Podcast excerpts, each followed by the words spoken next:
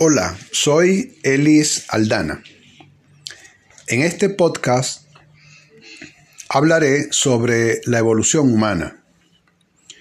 Comenzaré este podcast destacando que Darwin se refirió a la evolución humana en su libro traducido al español como Origen de las especies con muy pocas palabras.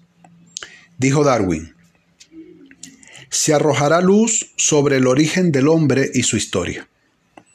Con estas pocas palabras se refirió Darwin, insisto, a la evolución humana en su primera gran obra publicada en inglés en 1859.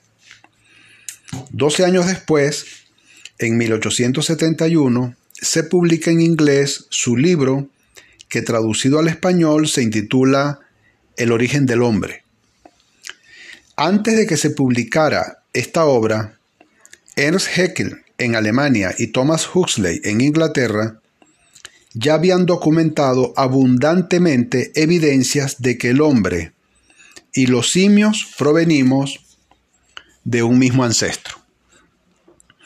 En su libro El origen del hombre, Darwin resumió abundantes evidencias anatómicas, embriológicas, fisiológicas y de comportamiento, con las que fundamentaba su propuesta de un ancestro común del hombre no solo con los vertebrados, sino en particular con los simios. Es un hecho que los monos africanos y los humanos estamos relacionados. Ahora, ¿cuán relacionados estamos? ¿O cuán distantes estamos? ¿O cuándo se separaron nuestros correspondientes linajes? La relación entre humanos y otros primates, con base en el registro fósil, es incompleto, es impreciso, cuando es basado en caracteres morfológicos. El registro fósil de los primeros primates es escaso debido a que el hábitat que se supone está asociado a los primates, como son bosques, por ejemplo, no son las mejores condiciones para la fosilización. Los registros fósiles de primates más antiguos están datados aproximadamente como de 70 millones de años, es decir, en la época llamada Paleoceno temprano, aproximadamente.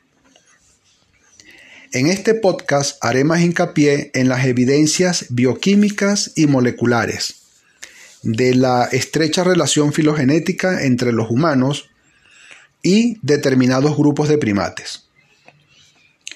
Los humanos nos agrupamos en la familia Hominidae. Esta familia de primates incluye cuatro géneros y ocho especies vivientes, donde se encuentran los orangutanes, los gorilas, los chimpancés y los bonobos. Entre las evidencias bioquímicas del origen común de los humanos y otros primates está el del análisis de la albúmina. Esta es una proteína globular ancestral. Es una proteína homóloga, primitiva entre los vertebrados. Y ha evolucionado resultando en albúminas con diferentes secuencias de aminoácidos según el grupo de organismos. Mediante técnicas inmunológicas se han obtenido anticuerpos antialbúmina de humanos y otros primates y así se ha calculado un índice de disimilaridad. Los resultados mostraron que la antialbúmina humana reaccionó más con la albúmina procedente de gorila y chimpancé, es decir, con el grupo de monos africanos. Por otra parte, se encontró que la antialbúmina humana reaccionó menos con la albúmina procedente de monos asiáticos, como son orangutanes y gibones. Por consiguiente, la albúmina humana es más disímil a los monos asiáticos que a los monos africanos. O dicho de otra manera, es más similar a la albúmina de gorilas y chimpancé que a la albúmina de orangutanes y gibones.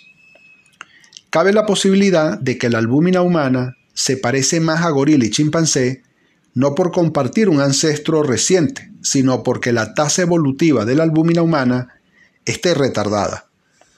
Esto fue descartado al encontrarse que mm, la tasa evolutiva de la albúmina era similar en los diferentes grupos de primates, es decir, la tasa evolutiva de la albúmina es constante.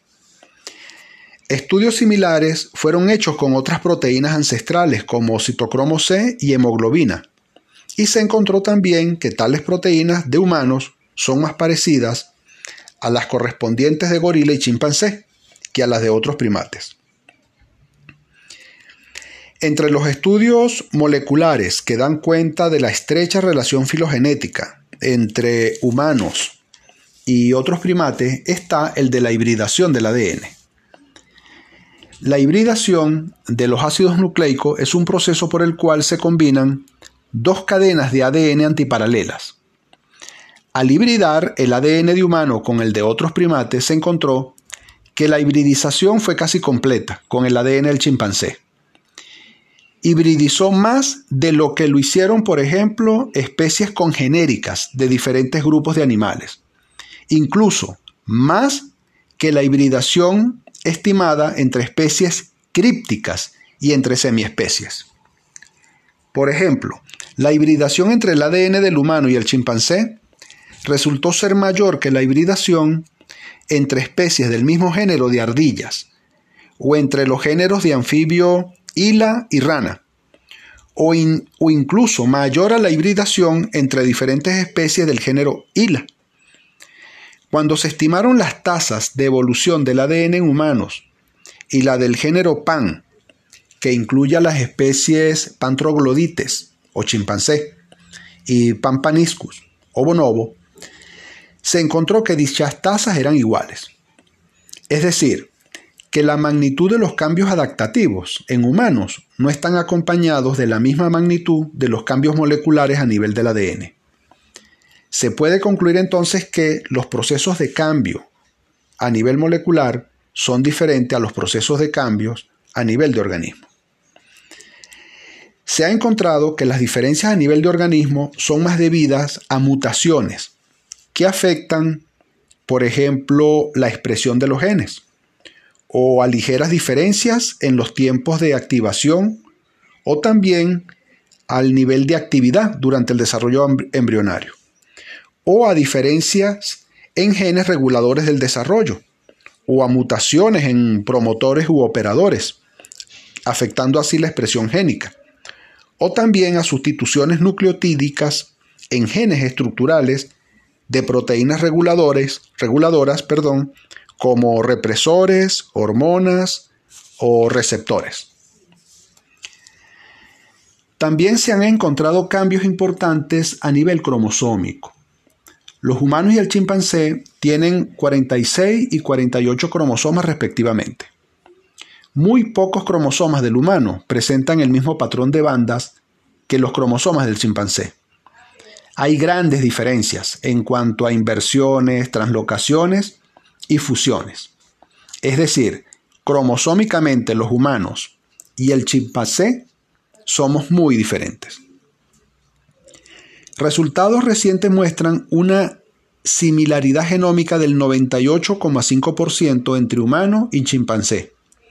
Pero como dijimos antes, esta similaridad no da cuenta de la gran diferencia a nivel de organismo entre esas dos especies de primates. Se puede entonces asegurar, insisto, que la similaridad a nivel molecular entre los humanos y el chimpancé no da cuenta de las grandes diferencias a nivel de organismo. Tanto es así la discrepancia entre la similaridad a nivel molecular, no solo entre humano y chimpancé, sino además respecto a otros primates como los grandes simios, es decir, además del chimpancé, los gorilas, los bonobos y los orangutanes. Es tanto así que la discrepancia entre la similaridad a nivel molecular y a nivel de organismo, que en la actualidad se agrupan en una misma familia Hominidae, en español homínidos, a los humanos y a los grandes simios. Es decir, antes la familia Hominidae estaba reservada solo a los humanos. Ahora, dada esa gran similaridad entre el humano y otros primates a nivel molecular, ahora se considera a la tribu Hominini eh, que en español vamos a llamarlos los homíninos, que es una jerarquía inferior a la familia. Y, y en esa tribu se incluye solo a los hominidaes bípedos, es decir, a los humanos vivos y a todos los fósiles de nuestra línea evolutiva, desde que se produjo la separación con la línea del chimpancé hace aproximadamente unos 6 millones de años. Decimos entonces que todos los homínidos que caminamos erguidos recibimos el nombre de homíninos. Cabe preguntarse, ¿qué nos hace único a los humanos? Me enfocaré en este punto en lo que se ha propuesto que nos hace único a los humanos. Los autores o mejor dicho, algunos autores insisten en que lo que nos hace único es la mente. Y me enfocaré también en sobre si la evolución temprana de los homínidos es del tipo filético o clado, es decir, si es una línea evolutiva o ramificada, es decir, si es un árbol o clado. Y también me enfocaré en la evolución del contexto ambiental, ecológico y demográfico asociado a esa evolución.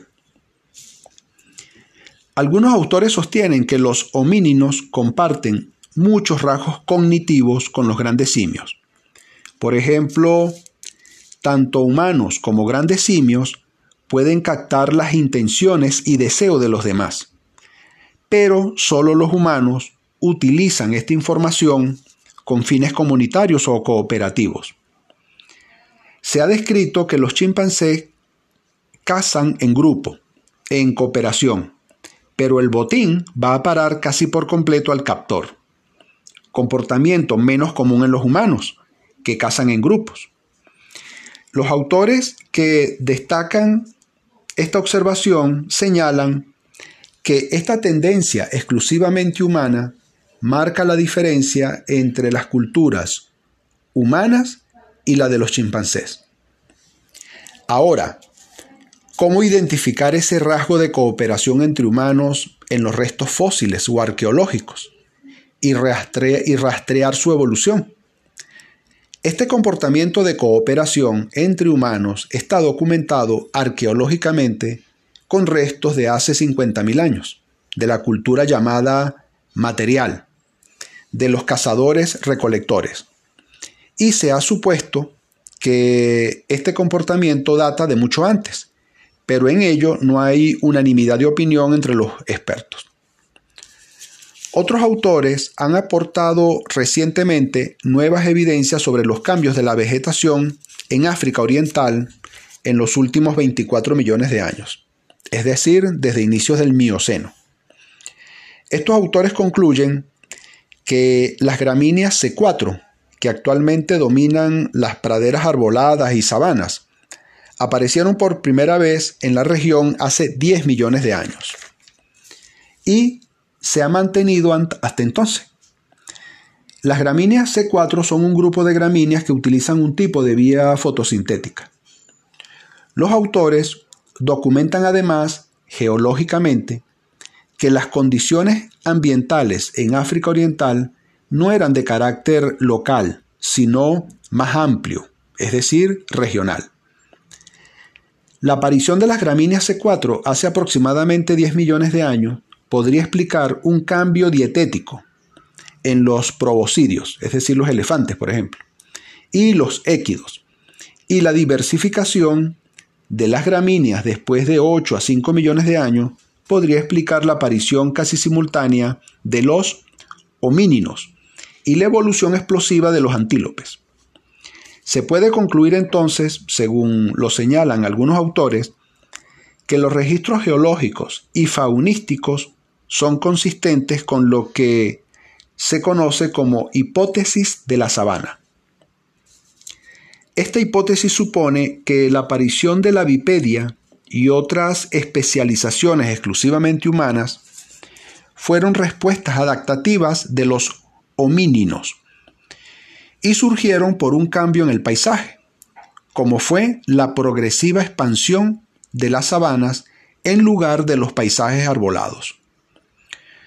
Los ancestros homíninos pasaron a vivir más en espacios abiertos que en los arbolados, lo que impuso la necesidad de un cambio de comportamiento asociado a la colección de los alimentos, es decir, entonces, a vivir más en el suelo que en los árboles.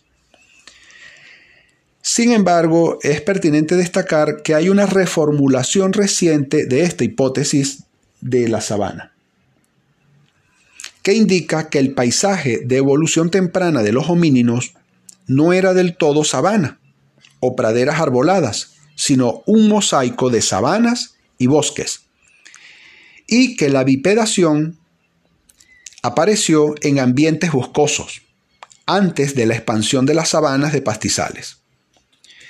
Muy recientemente, en 2016, fueron publicados los hallazgos de restos fósiles homíninos de aproximadamente 4 a 3 millones de años. Y los autores concluyen que se trata de al menos tres especies de homíninos contemporáneos, es decir, coexistieron. Los restos fueron hallados en el Gran Valle del Rift, ubicado en la región oriental de África, entre Tanzania y Etiopía. Se supone que estos restos corresponden a Australopithecus afarensis, más conocido como Lucy. Otros restos fueron identificados como otra especie, Australopithecus de Girimeda, y fueron datados como de 3,5 a 3,3 millones de años, contemporáneos con los Australopithecus afarensis de la misma localidad. También fueron encontrados en la misma región restos óseos de pies de aproximadamente 3,4 millones de años, con el dedo gordo oponible, un rasgo diferente a todos los homínidos posteriores conocidos y lo distingue además de Australopithecus afarensis, el cual tiene el dedo gordo del pie junto a los demás, es decir, no oponible. Es decir, entonces que entre 4 a 3 millones de años existió una especie homínina diferente a Australopithecus afarensis. Esto sí se acepta como otra especie a la del dedo oponible del pie. Me referiré ahora a las evidencias arqueológicas de homíninos más recientes como son los neandertales europeos y sus contemporáneos africanos de entre 120 y 50, 40 mil años. Se encontró que los homíninos africanos eran anatómicamente casi como los modernos, es decir, compartían algunos, pero no todos, los rasgos anatómicos derivados o más evolucionados observado en los modernos desde hace 50, 40 mil años. Las evidencias fósiles y genéticas muestran que una subpoblación de africanos casi modernos dio lugar a los humanos completamente modernos, que reemplazaron a otro grupo de africanos no modernos a partir de 50-40 mil años y que se dispersaron desde África y sustituyeron además a los neandertales y a otros grupos euroasiáticos no modernos más o menos al mismo tiempo. Algunos expertos suponen que si los africanos eran casi anatómicamente entre 120 y 40, 50 mil años, si eran casi modernos anatómicamente, entonces también eran casi modernos en comportamiento. Y esto parece ser confirmado por el hallazgo de ornamentos y objetos de arte en los yacimientos junto a los fósiles. Se ha propuesto que los humanos modernos se originaron en África o en Europa. Otros expertos proponen que ocurrió un cambio en el comportamiento probablemente de forma abrupta en los africanos hace aproximadamente 50.000 años, más que gradualmente entre 120 y 50.000 años, y que ello impuso la y que ello impulsó eh, la expansión fuera de África. Los análisis de ADN han revelado indicios de que los neandertales y otro grupo euroasiático arcaico, conocido como denisovanos, intercambiaron genes entre sí y con los humanos modernos. Hasta ahora a los denisovanos se les conoce casi completamente su ADN a partir de restos fósiles hallados en la cueva de, Denisova, en el centro-sur de Siberia. El análisis de su ADN muestra que los ancestros de los denisovanos divergieron de los ancestros de los neandertales luego que los ancestros de los neandertales divergieron a los humanos modernos.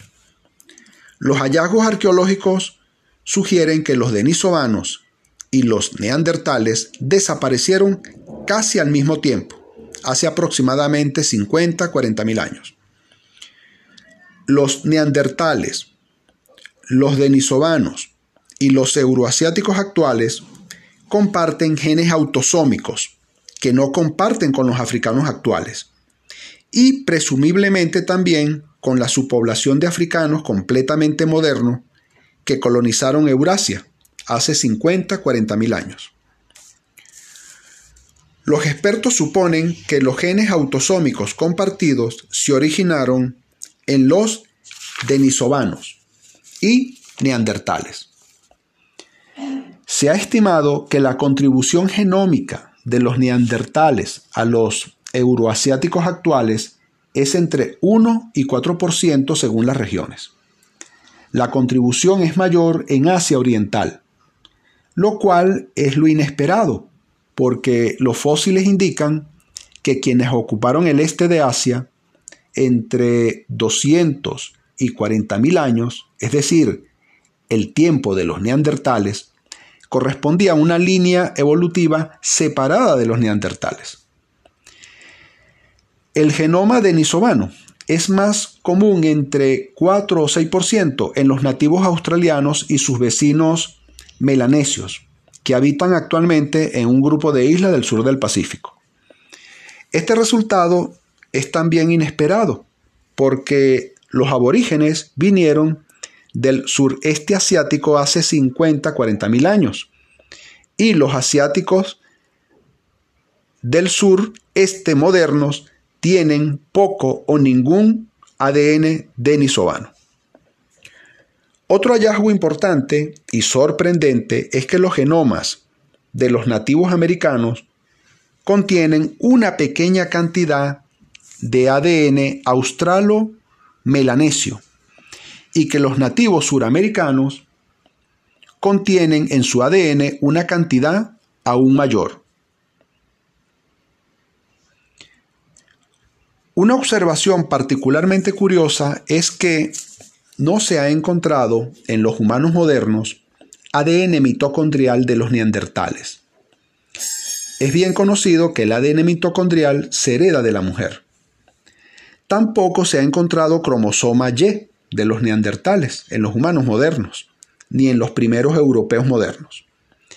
El cromosoma Y se hereda del varón.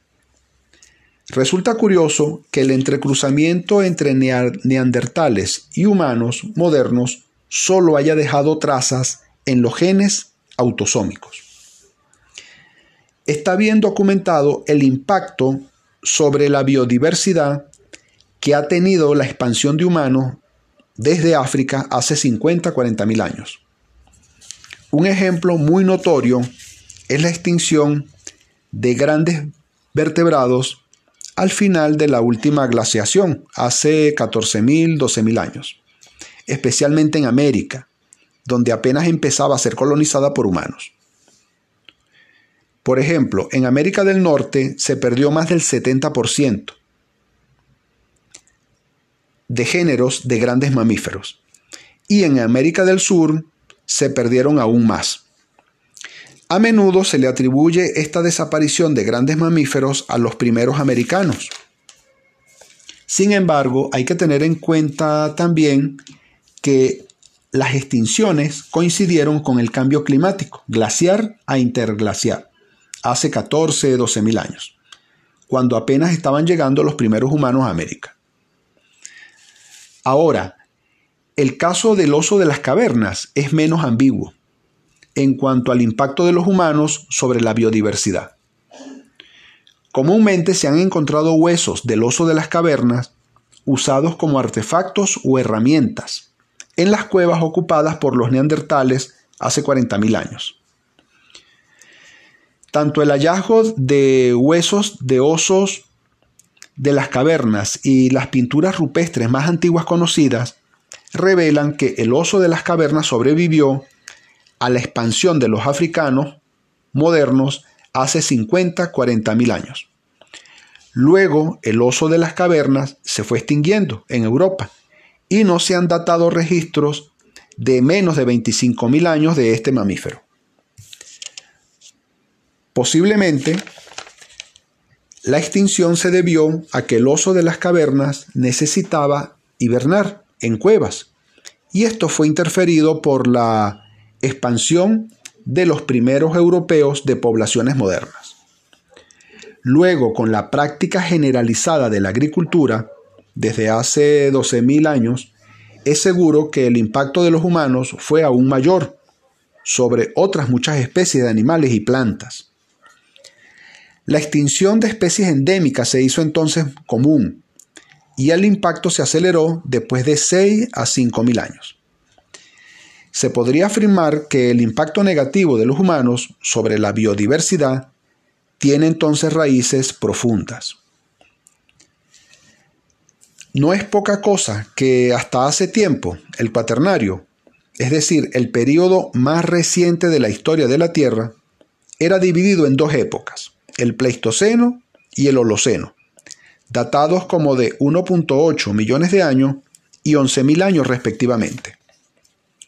Ahora, actualmente se le ha agregado otra época al cuaternario, llamada Antropoceno, y lo que la define es la litificación de la acción antrópica en el planeta. Estas litificaciones o rocas las denominan plastiglomerados, formadas por una amalgama de plástico, arena, rocas y desechos humanos. Es decir, entonces, que los humanos hemos desplegado formas de vida que han alcanzado a diferenciar geológicamente la corteza terrestre.